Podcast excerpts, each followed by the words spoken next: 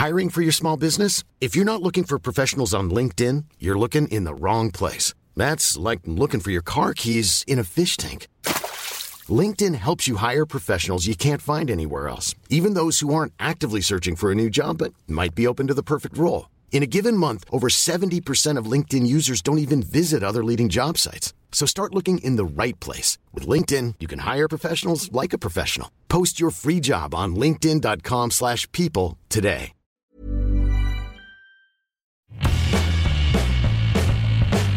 Hola a todos, esto es Sin Comentarios, el programa con los temas y noticias que a todo el mundo interesa y las opiniones que nadie pidió.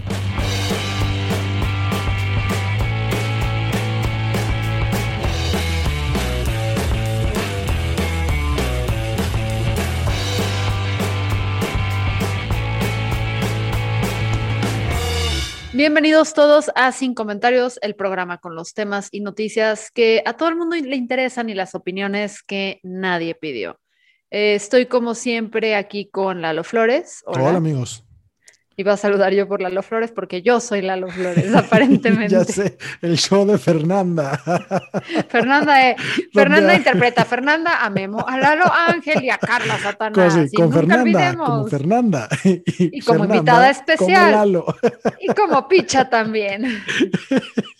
Pues hoy vamos a hablar de algo muy interesante porque, a ver, hemos visto con el Me Too y con la aparición de las redes sociales cómo a cada rato las personas, específicamente las mujeres, toman eh, las redes sociales para hacer públicas sus denuncias de violencia y agresión. Y uno de los comentarios francamente pendejos que siempre surgen es, ¿por qué no se van por las instancias oficiales? ¿Por qué oh. no se van con la autoridad? Pues que denuncie. Pues denuncien. Twitter no es juez ni nada para denunciar. O sea, si quieren que les crean, vayan con las autoridades. Y siempre les decimos, no sean pendejos, pero nadie hace caso y pues por eso Twitter sigue siendo Twitter.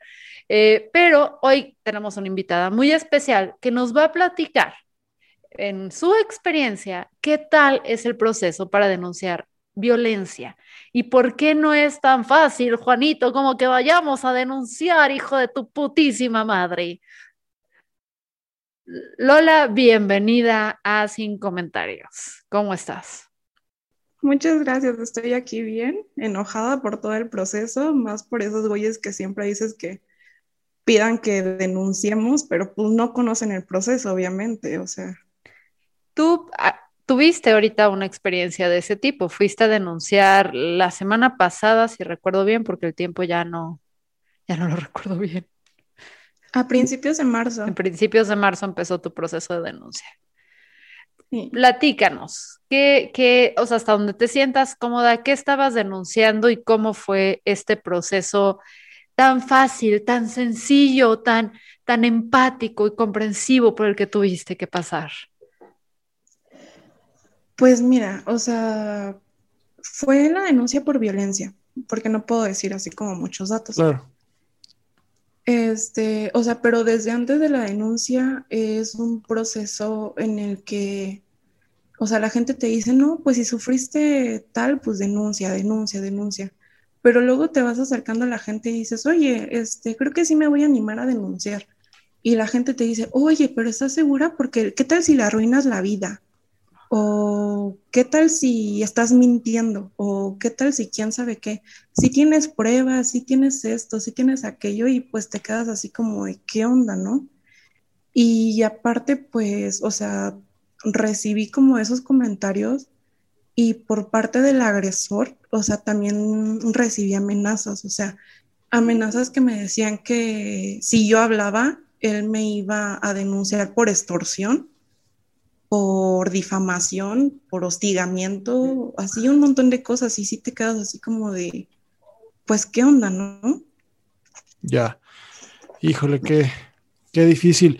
Este, entiendo por, por, eh, por lo que me dices que la, cosa es eh, como esta, esta pues, forma en la que la gente se, vuelve más empática con la persona que, habrá de recibir la denuncia, porque ¿qué va a pasar si de veras esa persona va a la cárcel, no? Le vas a, echar a perder la vida.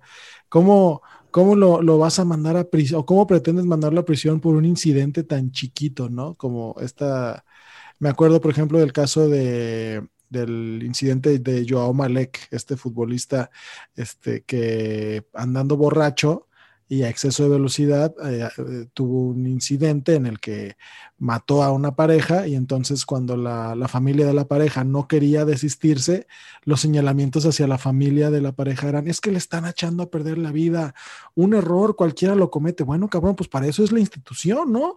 Por eso, hay, por eso es un delito y por eso tiene tantos años de, pena en, en, prisión, porque la, la autoridad considera que lo que está haciendo ese güey este, de andar borracho, exceso de velocidad, amerita cárcel. Por eso, sencillamente, ¿no? Entonces, qué lamentable que, te hayas expuesto a, vamos bien, que, que, hayas estado expuesta, porque tú no te expusiste, que hayas estado expuesta a ese tipo de, de comentarios. Y por el otro lado, este, pues habré de decirte, desde la perspectiva legal, que si tú presentas la denuncia, en ese momento eh, queda eh, eh, eliminada cualquier, este, eh, ¿cómo se puede decir? Posibilidad de que, de que seas denunciada por hostigamiento o por acoso, porque en el momento en que tú presentas la denuncia, en teoría, la autoridad es la que se tiene que hacer cargo de investigar. Entonces, este, hasta cierto punto institucionalmente es lo correcto darle la estafeta a la autoridad para que no seas tú quien tenga que estar investigando quién es, dónde está, a qué hora sale, quiénes son, quién es su familia, dónde trabaja, para encontrarlo. Porque en ese caso, si fueras tú la que realiza esas indagatorias, sí serías eh, a lo mejor motivo de denuncia, por lo menos por este acoso. Ahí sí. Pero si es la autoridad la que lo está haciendo, este, es lo correcto, ¿no? Es lo correcto. Pero supongo que este, lamentable y tristemente no estás aquí porque levantaste tu denuncia y te dijeron, ah, claro que sí, señorita, ahorita lo resolvemos. Sí, no, no fue un proceso sencillo porque, o sea, aparte de todo eso, te digo que recibí estas amenazas por parte de esta persona, pero sin fundamento, porque, o sea, cuando decidí alejarme y todo fue completamente alejarme. Y no solo eso, o sea, ahorita está el estigma por lo de esta chica Nat Campos y por lo del este actor que, que violentó a su pareja, que muchas personas dicen, no, pues entonces está denunciando porque quiere dinero. Ya. Sí, o sea, pero eso es algo súper común. Como que es una forma, ya, y esto también, chicas, que ojalá y no tuviéramos que darles este tip, pero algo pasa con los hombres cuando los señalas que automáticamente piensan que quieres su dinero, aunque tengas a veces tú más dinero y generes más dinero que ellos.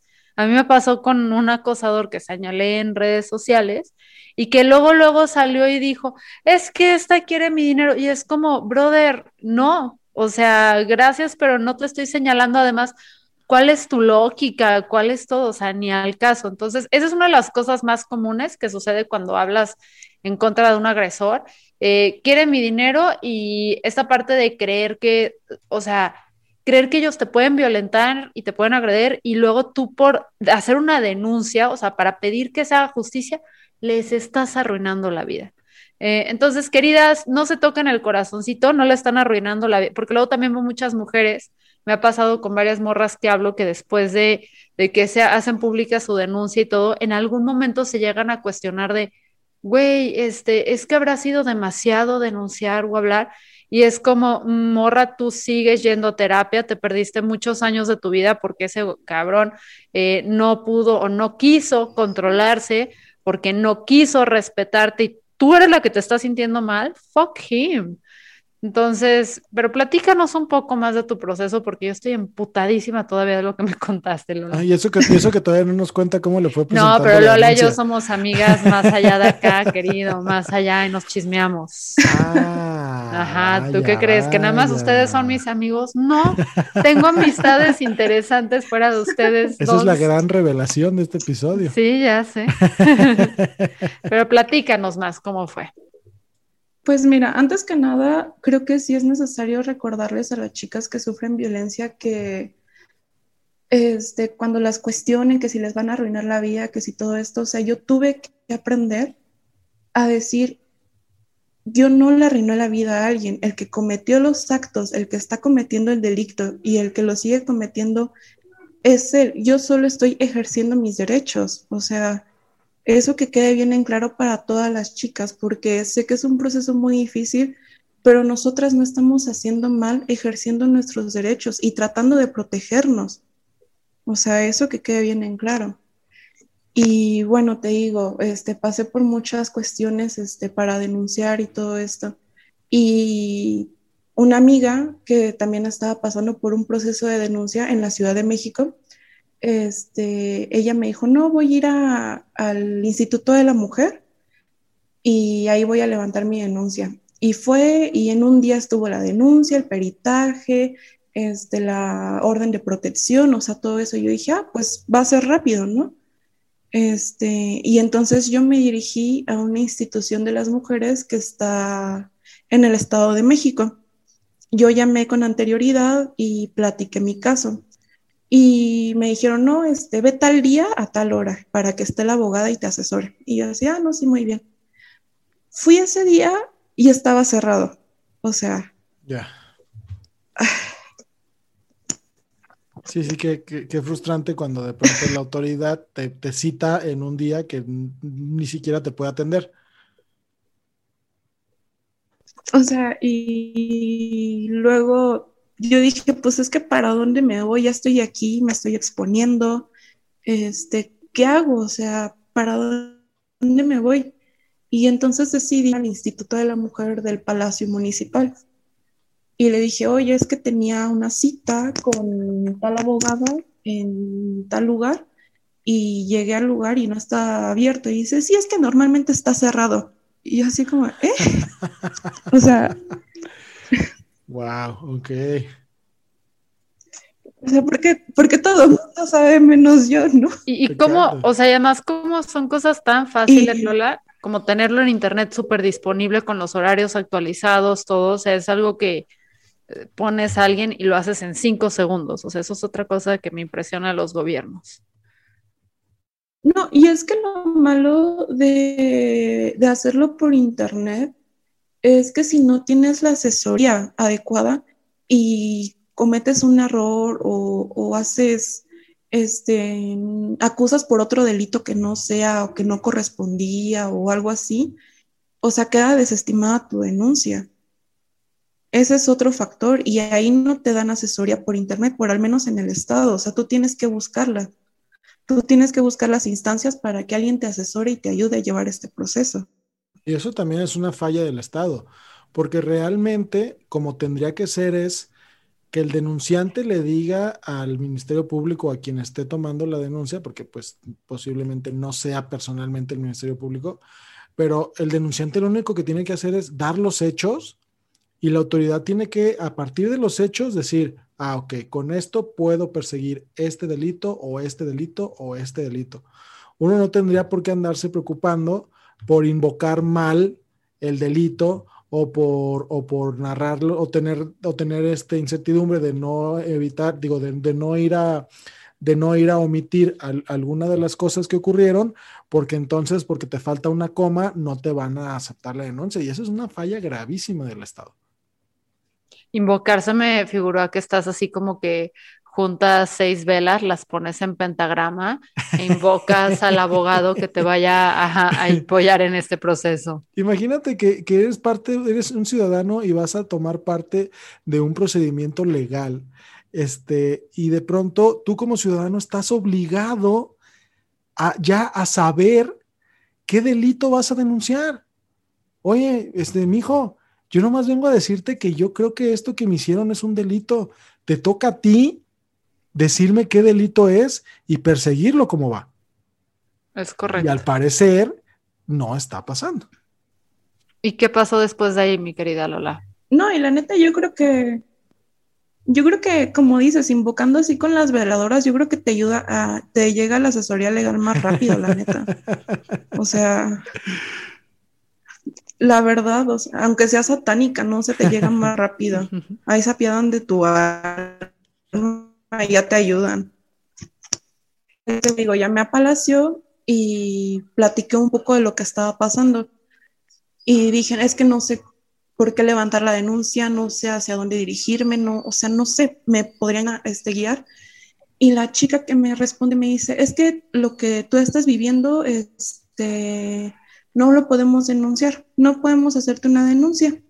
¿Por? Y dice, vete a tal institución, a la PEVIS, a ver si te quieren escuchar.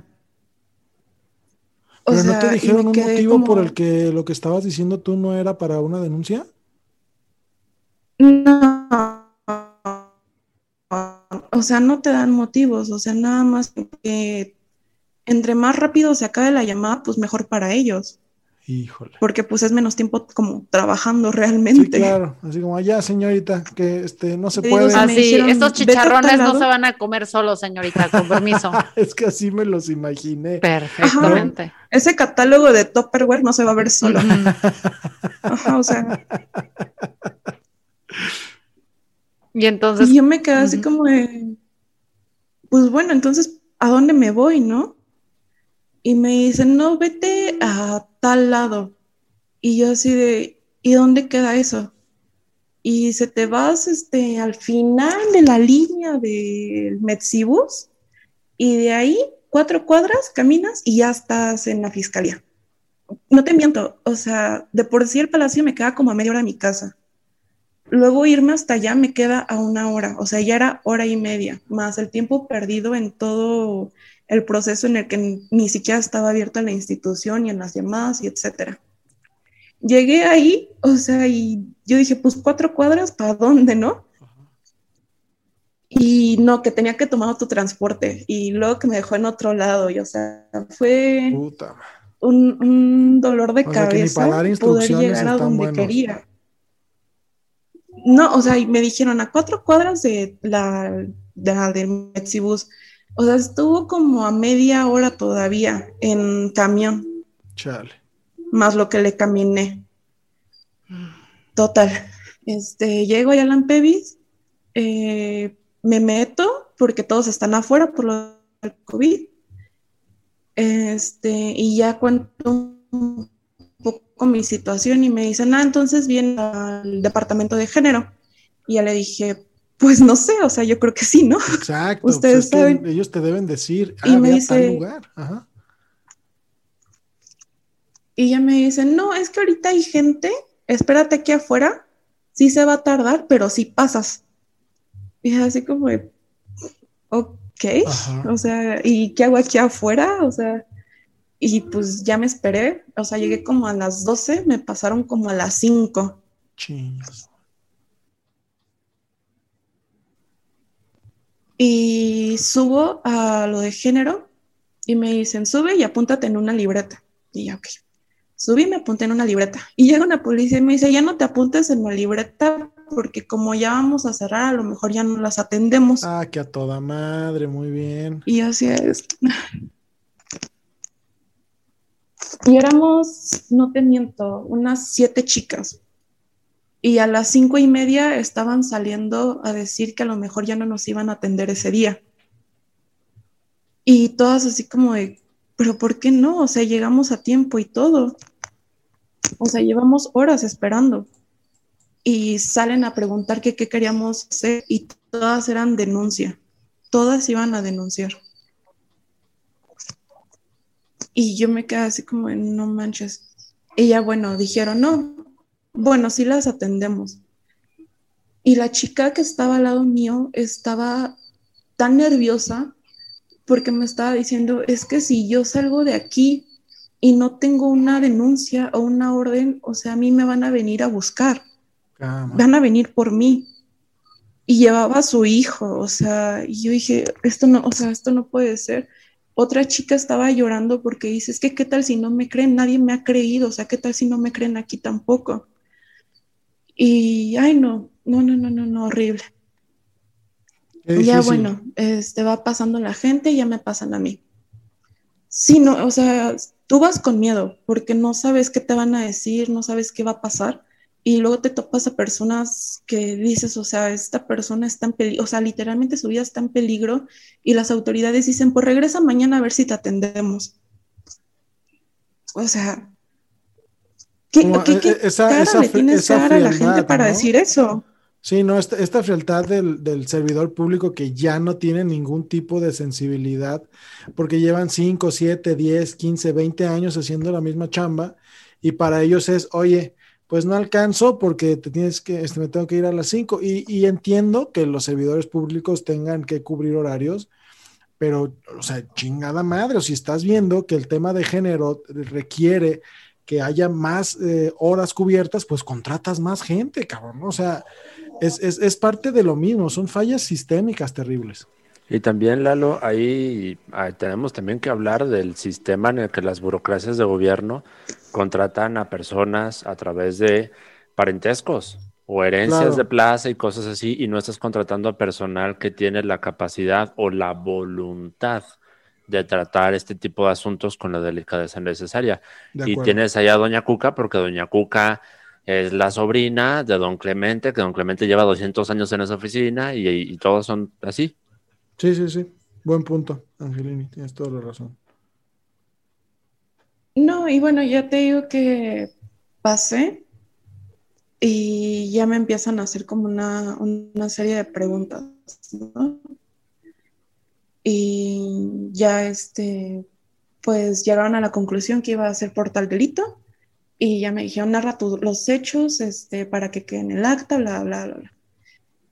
Y mientras estaba narrando los hechos, o sea, como ya era su hora de, pues, de salida, estaban cotorreando. O sea, mientras yo estaba ahí contando todo lo que me pasó, el que me estaba tomando la, la declaración estaba viendo a su compañero de al lado riéndose, este, estaba con sus otras compañeras echando broma, me dijo, espérame, y se fue a echar broma un rato este, regresó y me dice, ¿en qué estábamos? O sea, y yo así como, o sea, esto no, o sea, fue, o sea, si de por sí estaba ahí en un mar de lágrimas y, todavía haciendo estas situaciones, o sea... Sí, no, no hay...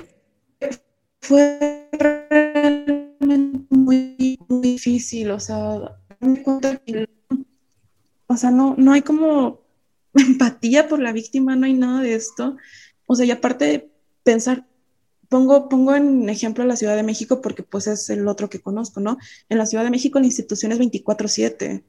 En el Estado de México es de 9 a 6 de lunes a viernes, creo. Eso está muy cañón, o sea, porque, tipo, a ver, a veces cuando denuncias, o sea, a mí lo que me ha tocado estos casos de violencia es que, si bien no todas las mujeres denuncian inmediatamente y que no es tu, o sea, el momento en el que tú hagas una denuncia de violencia es el momento indicado, sea eh, a los, o sea, el momento en el que tú te sucedió el mismo día o sea años después, es el momento indicado. Pero está muy cabrón que las mujeres, además en, en zonas donde haya tanta violencia, no tengan acceso a la justicia de manera tan rápida y cuando sabemos lo, o sea, lo mal que puede esto escalar.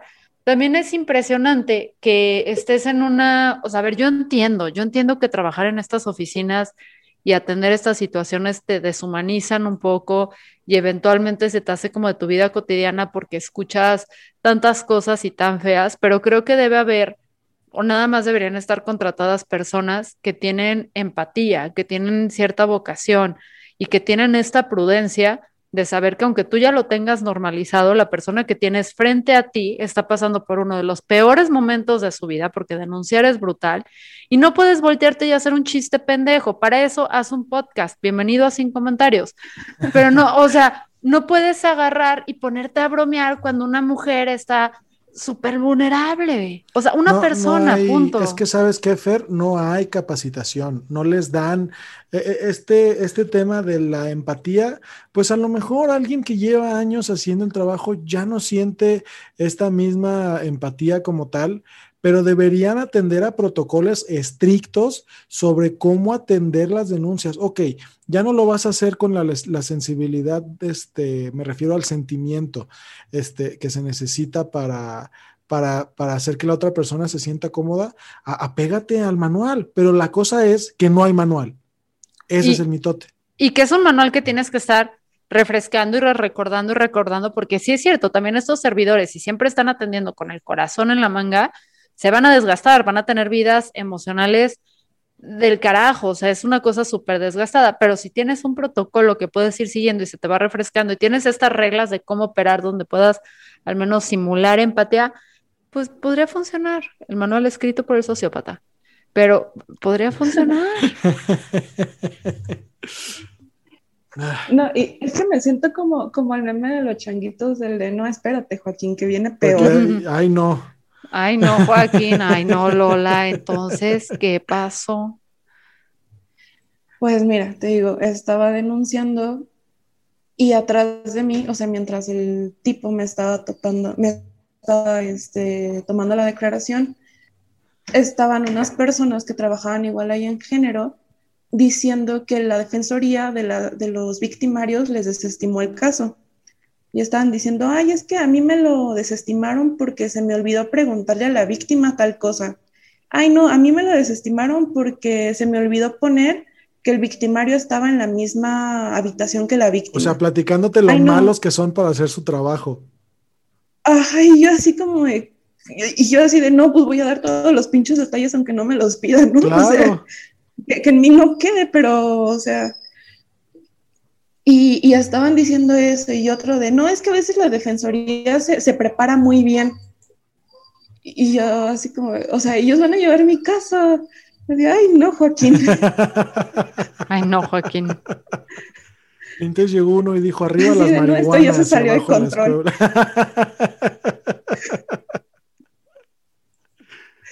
o sea, y estaban diciendo eso y, y decían, no, es que a mí me, este, se desestimó la denuncia porque no puse que estaba del lado izquierdo. Y de ahí aprendí a poner que estaba del lado izquierdo. Ah, que a toda madre echando a perder se aprende, muchachos, ¿no? ¿O qué? Ajá, y yo me quedé así como de Dios, no, o sea, no sé, no sé, piensa en algo bonito, piensa en algo bonito, porque yo estaba así como de, ay, no. ¿A qué, ¿a qué hora, ¿a qué hora saliste de ahí, Lola? Como a las 8. Y, también tuviste un incidente con, ay, perdón, también tuviste un incidente con una policía, ¿no? Sí, pero eso viene, viene después, ah. es que así estoy como dejando lo bueno. y yo te digo, salí a las 8 y de las 8 en una zona que es de las más inseguras del estado, una chavita se tiene que mover en transporte público, que es el más caro, y es el más peligroso del estado, como ya lo dijo Anaya, que ya viajó ahí. Este... y le da muchísimo coraje. Sí, no, sí da muchísimo coraje, o sea, por eso uno se toma las caguamas para olvidar el coraje.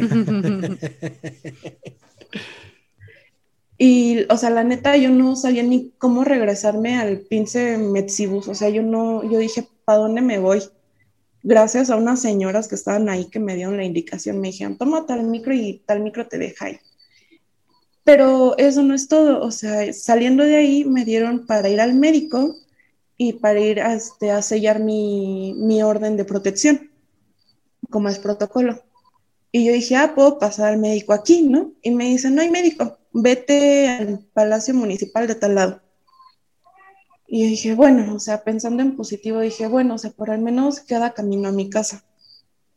Total que llegué al palacio como a las nueve. Y llego al MP y digo, es que tengo que pasar a lo de mi orden y tengo que pasar al médico. Y me dice, ¿qué quieres primero? ¿No? Y yo así, no, pues el que sea más sencillo, no sé. Y ella me dice, pues el médico está ahí. Y voy y me, dice, tienes que tocarle y le das tus papeles. Y ya voy y le toco. Pero estaban como dos policías, tres policías adelante de mí en turno. Y ya me esperé y para eso te juro que me estaba desmayando porque olía horrible. O sea, era un olor que yo nunca había olido en mi vida. Y luego me dijeron que era porque estaban haciendo este, necropsias ahí. Chale o sea, era un olor tan indescriptible, o sea, yo me estaba, cada vez que abrían la puerta salía más ese, más ese olor. Ay, no, bueno, y ya me estaba esperando ahí. Y cuando estaba esperando ahí, llega una señora y me dice, ah, oye, tú estabas en la fiscalía de tal lado. Yo le dije, ah, sí, y dice, ah, yo también vengo de allá. Y dice, también me mandaron para acá y ya estaba platicando con la señora, ella me dijo que también este, que ella fue violencia de género, la este, agresión física, y que tenía que ir rápido al médico antes de que se le borraran los golpes. Y que dice, no, ahorita tengo que ir al médico y luego mi orden de protección y dice, y mañana tengo que ir al municipio donde, donde vive mi agresor para irles a entregar la denuncia. Ah, qué bonito. ¿Y qué pedo, Lalo? O sea, eso, eso, es normal, perdón que interrumpa, pero eso es normal. No debería, no debería ser así. No debería, mira, la verdad es que como estamos en estados diferentes, eh, no podría saber yo con certeza em, si, el, si la manera en que lo están haciendo es correcta o no, pero no debería ser así. O sea, eh, las autoridades deberían ya estar adecuadas para tener unidades administrativas en, la que, en las que todos esos procedimientos los puedas hacer en un solo lugar. Porque es precisamente este desgaste de ahora muévete para acá y ahora muévete para allá y ahora haz esto y ahora haz esto otro, lo que termina desmotivando al, denunciante a seguir con el proceso de, su denuncia. Entonces, por ejemplo, eh, esto de entregar la denuncia en el, municipio, ni siquiera sé qué, qué razón de ser tiene. O sea, no, no veo para qué esta señora necesitaría ir al municipio donde vive su agresor para, para entregar la, denuncia porque sencillamente se supone que una vez hecha la denuncia, la policía es la que, o bueno, el Ministerio Público y la policía investigadora tendría que ser la responsable de todo lo demás, darle seguimiento, avisarle a, las, a los policías de a pie, registrar la orden de, de restricción, para que lo único que tenga que hacer la víctima es tener su oficio a la mano para cuando la persona en, cuestión se acerque, poder hablarle a la policía y decirle, oye, tengo la orden de restricción fulanita de tal, este, y eh, la persona eh, a la que le aplica está afuera de mi casa. Claro que sí, enseguida le mando una, una patrulla. Es todo lo que tendría que hacer el denunciante. Ir a denunciar, recoger su orden de restricción y seguir con su vida pero no, no pasa, no pasa porque la burocracia, porque el, sistema de ministerios públicos y la fiscalía está completamente este, aletargado en, en, en, las, en las malas mañas que se fueron forjando de décadas y décadas de, ah, pues dame una lana y te aceleramos tu investigación, y dame una lana y yo llevo el oficio por ti, y dale una lana al policía investigador y hacemos esto. Este, son, son historias que se cuentan, la verdad es que son historias que se cuentan sobre, sobre las agencias del Ministerio Público que, son terroríficas y estas se replican aquí en Ciudad de México, en Estado de México, en el estado en que tú quieras, en, el país. Carajo. Bueno, pues entonces te dicen ahí, eh, tiene, o sea, te enteraste de este caso de la señora que tenía que llevar su denuncia. Sí, no, o sea, y me dice, es que cómo voy a llevar mi denuncia a donde vive mi agresor, o sea, yo lo que no quiero es verlo. Y dice, o sea, pues sí, o sea, no tendrías por qué. Y total, ¿no? Pasa, en lo que estábamos platicando, me pasan a mí. Y el médico, este, me dice, o sea, bueno, ya pasé a la, a la sala de médico. Y me dice, oye, es que la persona que te tomó la denuncia no te dio este, la entrevista para que vengas aquí. O sea, yo no puedo hacerte nada porque no tengo los papeles completos. Tienes que ir otra vez allá para que te dé esto. Y dije, vale madre, ¿no? Pero eso no fue todo. Y me dice, y aparte de eso, yo no te puedo hacer el examen que requieren porque yo no tengo los materiales aquí.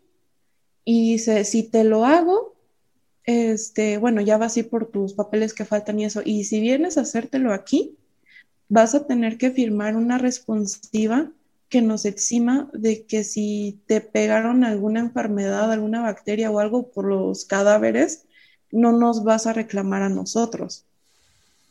Hazme el pinche favor, güey. No mames, no mames.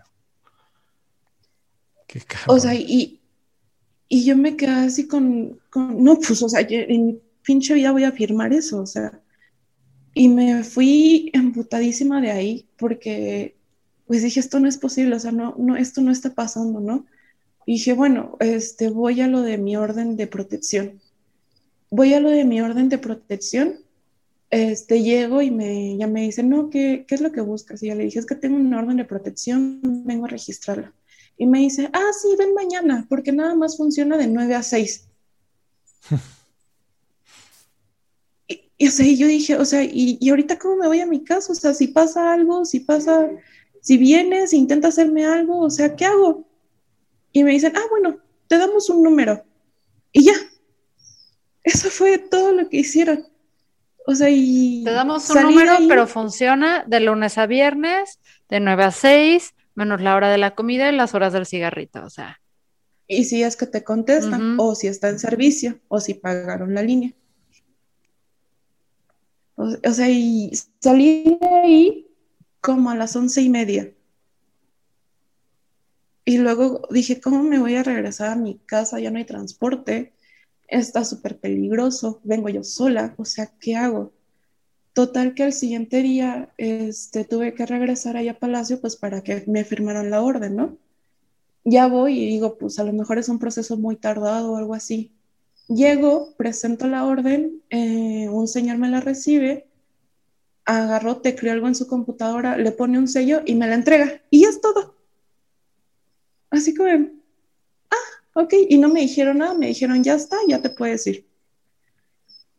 Y luego, este, para eso yo había llamado y dije, oye, pero me dijeron esto en lo del médico legista. Y me dicen, no, es que tú tienes que presentar un oficio de que el médico legista te negó la atención. Y dije, otra madre. Y vuelvo a ir al médico legista. Afortunadamente ya estaba otro, otra, otro médico, una doctora. Y ya le platiqué la situación y me dice, sí, es que yo no te puedo hacer el examen porque no te dieron todos los papeles necesarios, porque yo no te puedo volver a estar preguntando y en los papeles viene que debo de, de checar. Y dije, ok, y le digo, ¿me puedo hacer un oficio de que faltaron esos papeles para ir, yo irla a entregar? Ya me dice, sí, con gusto, ¿no? O sea, neta, que se siente tan cabrón que alguien te trate bien después, de, después de tanta desilusión, que alguien te trate bien es como el oasis en el desierto, ¿no? Ajá, o sea, yo dije, le agradezco que me trate bien o, qué hago, ¿no? Porque pues te quedas en shock de que no, no saber nada, ¿no? Y me tuve que regresar al Ampevis que está hasta la chingada porque el que me tomó la denuncia se equivocó y no me dio todos los papeles. Y aparte, este, la orden para ir al médico dura 24 horas. Si tú no vas en 24 horas, te ponen una multa. Hazme el favor, Lalo. ¿Qué? Ah. Sí, te ponen una multa. ¿Por no ir a que te hagan la evaluación médica? Ajá. Wow. En las primeras 24 horas. Wow, wow, wow. Creo que es de 20 salarios mínimos. No mames. Güey, güey, o sea, imagínate. Están, están atorados en 1960 estos chavos. Güey, o sea, imagínate tú que vas, denuncias, pasas por todo este proceso, te tratan del culo, o sea, pierdes ahí días en va, ven, va, va, ven, va, ven. Y de repente, o sea, puede que en ese momento digas, ¿sabes qué? Chance ya no quiero, chance ya no quiero denunciar, o chance sabes que pedí un día en el trabajo, pero mañana no me van a dejar o cualquier cosa, tienes 24 horas y si no te multan. Dime si esto no es desincentivar. Sí, claro, no, déjate tú de desincentivar, es una, es una violación de derechos humanos, pero flagrantísima. Y bueno, ya te digo que fue eso, y pues yo dije, o sea, yo quiero continuar con mi proceso y, aparte yo no quiero que me multen por errores de ellos, o sea, porque no es mi error, ellos están negando el servicio. Ellos me deben de prestar el servicio. Total, me volví a mover hasta allá, llego y este, presento el caso, ¿no? Y digo, necesito hablar con tal de género y necesito ver al médico legista para que, porque en tres horas se me acaban mis 24 horas. Y digo, y si no, me van a poner una multa a mí. Y total que, o sea, nadie me dijo nada, agarraron mis papeles, los metieron y me dicen, espérate. Y me esperó otras dos horas allá afuera. Luego sale el que me, la persona que me estaba atendiendo y me dice, este, ya actualicé este, la orden, ya tienes otras 24 horas para ir al médico y dice, pero aquí el médico no es especialista y no está dando ese servicio. Y dice, tienes que pasar al médico este, para presentarle tu, tu carpeta, que te diga que no te puede dar el servicio y te vamos a mandar a, a tal otro lado y ahí este, no te muevas hasta que te presten el servicio porque tienes la orden de protección y no te puedes estar moviendo. Y así de, pues güey, o sea, si tuvieran los pinches servicios aquí, no tendría por qué estarme moviendo. O sea, no tendría por qué estar poniéndome en riesgo. Y aparte yo le dije, oye, pero es que ya no tengo los recursos para estarme moviendo. Y aparte vengo yo sola. Y le digo, ¿qué puedo hacer ahí? Y dice, es que lo único que yo te puedo ayudar es darte la dirección de donde debes de ir. O sea, si ya estaba a hora y media de mi casa, me mandaron a darle la pinche vuelta a un cerro y hasta la fregada donde me queda como a dos horas de mi casa, una hora de distancia de donde estaba la otra fiscalía llego, este, afortunadamente ya tenía, le, le, platiqué el caso a un, a un conocido y fue conmigo y ya estuvo ahí conmigo. Y llego y le digo a la policía, le digo, hola, este, vengo al médico legista, este, me mandaron de tal lado y quiero pasar al médico legista. Y me dice, es que no está. Y yo digo, es que yo no, a mí me dijeron que no me puedo mover de aquí hasta que me atienda y me dice, es que no está y no sabemos a qué hora vaya a llegar. Y yo me quedé así como de, bueno, ¿hay alguien a quien me pueda dirigir? No. ¿Hay algo donde me pueda quejar? ¿Y por qué te vas a quejar? Me dijo la policía. Le digo, porque me están negando el servicio. Y dice, no te lo estamos negando, simplemente no está y vete. y yo así como de, ¿qué pedo? y yo dije, no, es que esto no puede ser, o sea, esto ya, ya, ya escaló muchísimo, o sea, creo que ya tuve mucha paciencia para personas incompetentes, o sea, y para un proceso tan absurdo en el que, o sea, ya sé por qué muchas víctimas se arrepienten, no por no denunciar a su agresor, sino porque el proceso es muy lento, o sea, muy lento, con muchas trabas, muy ambiguo, o sea, no, súper mal. O sea, ya llevabas perdidos tres días y no habías logrado nada. Exacto, o sea, nada más que me firmaran la, la protección. Y bueno, y ya me quedé ahí. Y digo, bueno, entonces hay un número donde me pueda quejar o algo así. Y dice, no. Y le digo, aquí no tienen un buzón de quejas. Y dice, no. Y, y no me dejó entrar, o sea, no me dejó entrar. Y entonces una chica se me acerca y me dice, yo llamé a derechos humanos y llamé a la fiscalía porque yo también no me puedo ir de aquí sin una orden de protección porque si no mi esposo le va a pegar a mi hijo otra vez.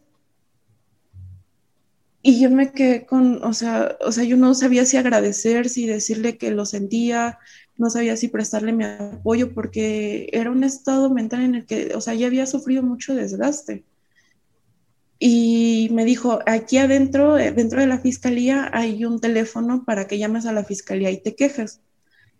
Y entonces vuelvo a, ir y este, a esta chava la llaman para derechos humanos, ¿no? Y yo digo, yo voy a llamar al número de la fiscalía. Y la policía, no, no puedes llamar. ¿Para qué quieres llamar? Y le digo, para quejarme. Y dice, es que de qué te vas a quejar si ya te corrí. y yo, pues de eso me voy a pues quejar. Por eso, señora. Ajá, o sea, yo dije, pues, o sea, de eso. Y ya le digo, sí puedo agarrar el número, o sea, y agarro y me pongo el teléfono en el oído y le dice, tienes que apretar el botoncito. Aprieta el botoncito y no da. Lo vuelvo a apretar y no da.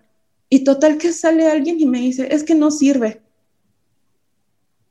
Y yo así como o sea, esto no puede ser. Y luego le digo a la policía, le digo, bueno, ¿me presta algún otro recurso para poder llamar a la fiscalía? Y me dicen, no, que ya te vayas, que no hay médico legista. Y la neta ahí sí, o sea, sí me alteré porque dije, o sea, es que tú no sabes que yo tengo una orden de protección. ¿Qué tal si saliendo de aquí me matan? ¿Qué tal si saliendo de aquí me hacen algo? ¿Qué tal si ya me están esperando afuera? ¿Qué tal si saben que estoy aquí? Yo no me puedo estar moviendo porque tengo una orden de protección. Y agarra y me mienta la madre y me dice, pues que te maten. Wow. Y yo me quedé así como de, o sea, Yo no sabía si llorar, yo no sabía si quejarme, yo no sabía si gritar, porque las demás personas estaban escuchando y nadie hizo nada. O sea, y la policía corriéndome. Y yo dije, esto no puede ser. Y agarré y dije, es que no puedo dejar que me traten así. Y me puse a llamar a este, al número de la fiscalía y conté mi caso. Y ya me dijeron, es que no te pueden negar el servicio, o sea, fuerza te tiene que atender ahí. Y ya le dije, pues sí es lo que les estoy diciendo, pero ellos me dicen que no hay médico legista.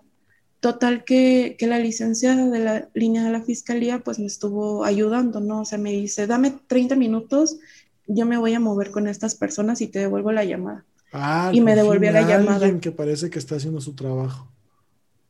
No, neta que sí, o sea, yo le agradezco mucho a, esa licenciada, no sé si puedo decir su nombre, pero a lo mejor escuchando el caso sí se acuerda de mí. triste que no se acordaran de ti, o sea, triste que fuera una normalidad de esto. No, o sea, ella me estaba diciendo, ¿cómo te dijeron? Y yo le dije, pues que me maten, eso me dijo la policía, o sea, que me vaya de aquí, que deje las instalaciones y que me vaya hasta otro lugar, o sea, si de por sí estaba dos horas en mi casa, a otro lugar que me quedaba a otras dos horas de mi casa y tenía que viajar en carretera con transporte que no sabía ni qué pedo. O si no, si no me atendían ahí, me tenía que mover a otro lugar que estaba a tres horas de ese lugar. O sea, porque nadie sabía dónde había médico legista. Y bueno, y yo dije, no es que yo no me puedo mover de aquí porque tengo la protección y todo eso, o sea, se lo expliqué a la, a la, línea, a la licenciada de la fiscalía. Ya me dice, sí, yo lo entiendo, o sea, tú no te puedes estar moviendo. Y dice, dame unos minutos, este, yo hablo con los de ahí, este, tú no te vayas a mover, tú quédate ahí, no importa lo que te digan, tú quédate ahí. Y me, me volvió a llamar y me dice, en 30 minutos te tienen que llamar para lo del médico. Y yo dije, bueno, ya no me van a llamar. Y pasaron estos 30 minutos y le volví a marcar y le dije, es que no me están llamando. Y me dice, déjame moverme otra vez porque a mí me dijeron que si hay médico ahí. Y total que pasó como una hora, yo le dije, es que no me están llamando. Me volví a acercar este, a la policía y le dije, es que se supone que ya me deberían de estar llamando y nadie sale a decir mi, mi carpeta. Y dice, es que que no entiendes que no hay médico legista y que te vayas. Y yo dije, es que, o sea, a mí la fiscalía me está diciendo que me quede porque sí hay. Y me dice, no, que ya te vayas. Y le digo, ¿me puede decir su nombre para presentar una queja de, o sea, contra usted? Y me dice que se llamaba Marisela. Y le digo, Marisela, ¿qué? Y dice, no, no te voy a dar mis apellidos, hazle como quieras y presenta la queja que quieras, pero a mí no me van a hacer nada, ¿eh? Y yo así, puta madre, y le digo, pero es servidora pública, ¿no? Y le digo, me tiene que dar su nombre. Y dice, no, no te lo voy a dar, presenta tu queja como sea, pero aquí no eres bienvenida. Y yo dije, pero pues no es su pinche casa, ¿no? O sea, yo pensé, es una puta fiscalía, no es su casa, señora. Total que pasó una hora más en lo que yo estaba hablando con la fiscalía y todo eso, y me llama este, un licenciado que estaba trabajando ahí, que estaba en policía interna o algo así y me llama y me dice, es que no te podemos atender porque no hay médico legista. Le digo, bueno, ¿a qué hora llega? No sabemos si va a llegar. Bueno, ¿a qué hora llega mañana? No sabemos si va a venir. Y así, o sea, entonces, qué vergas, ¿no? ¿Qué sabes, güey? O sea, ¿qué? ¿Qué solución me puedes dar? Y dice, no, pues, o sea, la, la única solución es que, pues, te vayas a tal lado y si no hay en ese lado, te tienes que ir a otro lado. Y yo le dije, es que no me puedo estar moviendo por la orden de protección. Y en eso recibí la llamada de mi ángel Salvador, la coordinadora de género, y, me, y ya le contesté y me dice, hola, este, ya la licenciada tal me contó de tu caso, no es posible que te traten así, no es posible que te estén negando servicios, no es posible que, o sea, te estén amenazando, que te estén corriendo cuando son tus derechos el poder estar ahí y dice, tú dame unos minutos, yo me voy a mover y voy a mandar una unidad para que vaya por ti, te lleve a donde sí haya médico legista y te regrese a tu casa. porque, o sea, tú no te puedes estar exponiendo así. Y ahí dije, ay, bendito sea que alguien me escuchó, ¿no? O sea, que, quejarse, quejarse sí sirve, aunque mucha gente diga, no, es que yo no quiero pelear, yo no quiero, quejarse sí sirve porque ellos te están negando tus derechos.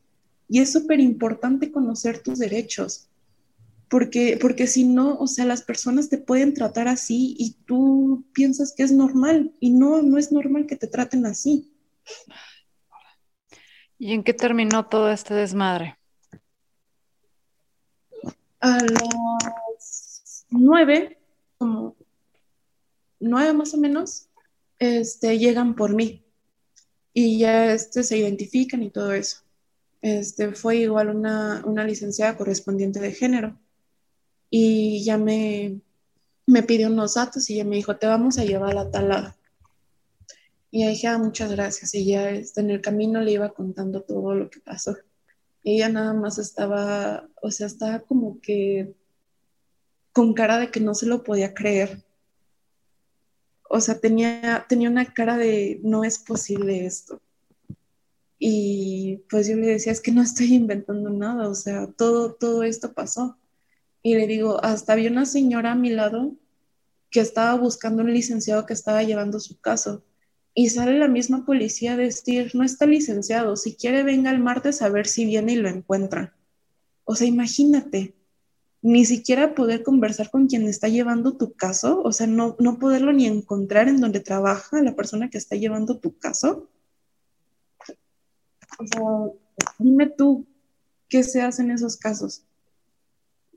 Pues está, está muy cañón, o sea, lamento mucho que hayas pasado tú por, por todo esto y, o sea, sé que todavía está tu caso activo y sé que sigue resolviendo cosas, eh, pero queríamos como que invitarte un poco para, para que la gente pudiera escuchar, ¿sabes? O sea, como que para que este es un episodio cuando alguien en Twitter, repito, como lo dije al principio, se ponga menso y diga, es porque las mujeres no denuncian, por poder mandarles este episodio y decirles, por esto, brother, por esto, porque esta es la situación en la que se confrontan las mujeres y es, o sea, y tú vas empezando, y digo empezando tu proceso, porque luego escuchamos estas historias de terror que llevan años y todavía años después te están hablando y te están diciendo, vuelve, a ver, necesitamos que ratifiques tu, tu versión y necesitamos otra vez. Y nada, o sea, a mí me pasó con mi stalker, o sea, tuve, o sea, fueron como tres años, cuatro años, tres años creo, que me hablaban cada, una vez al año para ir y ratificar.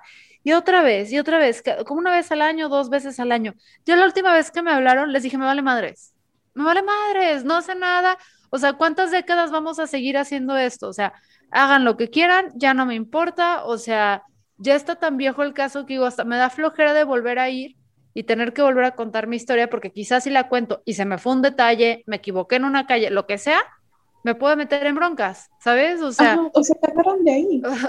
o sea, es como que dije, es, ridículo y lo dejé ir. Entonces, creo y lamento que tengamos que cortar un poco, pero se extendió un poco el episodio de más, que es importante escuchar tu historia. Em, creo que aquí lo importante y con lo que yo me voy del mensaje es que hay todavía tanto trabajo de por medio que hacer. O sea, entiendo que hay unos funcionarios públicos que sí les importa, y que sí están dando su chamba y que están ahí, aunque podrían ser personas súper exitosas y ricas en la industria privada, pero están ahí porque tienen una vocación.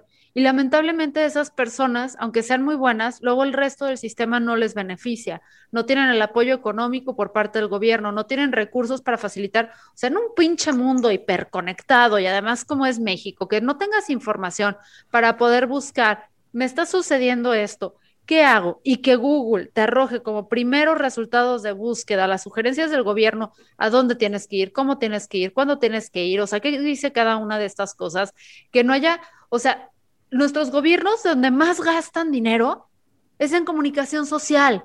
Es uno de los rubros donde más dinero se va. La comunicación social, queridos gobernadores, presidentes municipales, diputados, todos ustedes seres de mierda, no es para sus este, community managers, no es para ganarles likes y RTs. La comunicación social, su objetivo de fondo es precisamente poder comunicar en estas situaciones a las personas qué necesitan hacer, cómo lo necesitan hacer, cómo pueden hacer que el sistema legal aquí en México opere en su beneficio.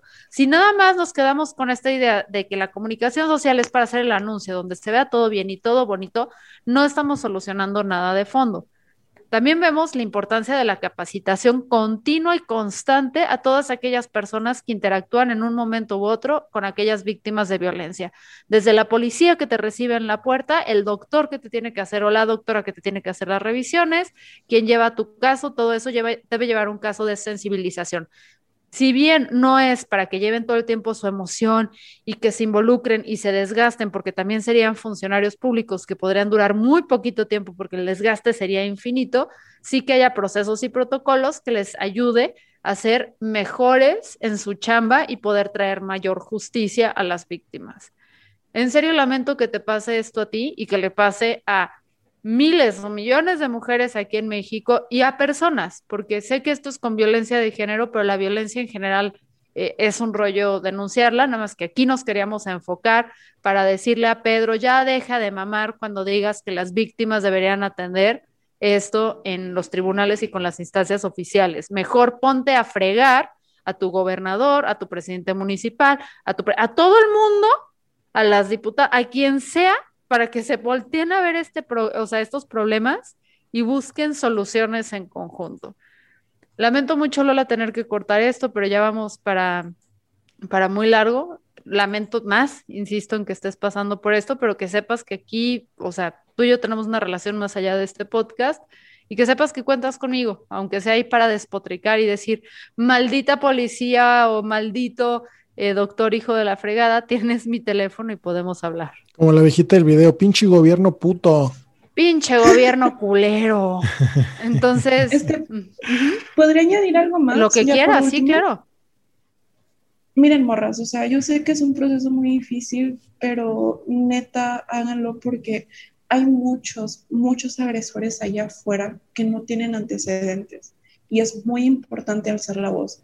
Y creo que entre más hagamos en nosotras esos espacios de denuncia, entre más alcemos la voz en las quejas, ustedes anoten todos los números de quejas. Si pasa algo, quéjense, en serio, alcen la voz, háganlo público, metan presión, porque aunque sé que es un proceso muy difícil, en serio el país lo necesita, en serio necesita de personas como nosotras que nos agarremos con valentía y alcemos la voz. En serio, en serio lo necesita. Te admiro muchísimo, Lola. Sé que eres súper joven y todo, pero te admiro muchísimo y eres una gran persona. Estás llena de fuerza y sé que vas a salir bien de esta y sé que vas...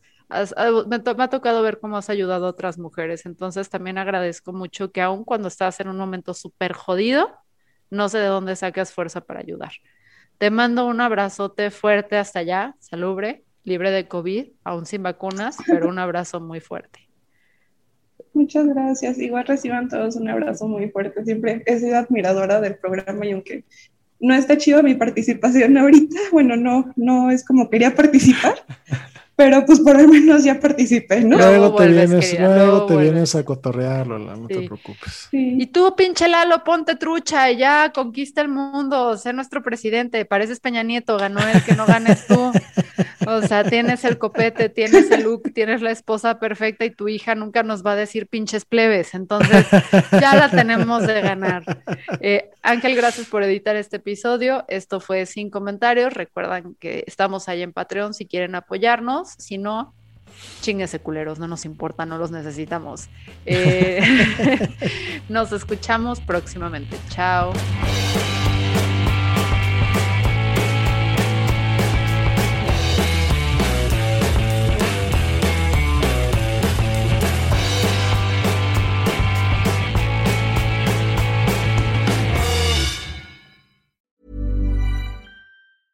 Even when we're on a budget, we still deserve nice things.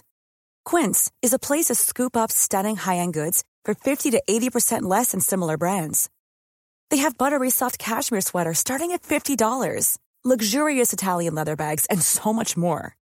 Plus, Quince only works with factories that use safe, ethical, and responsible manufacturing. Get the high-end goods you'll love without the high price tag with Quince. Go to quince.com/style for free shipping and 365-day returns.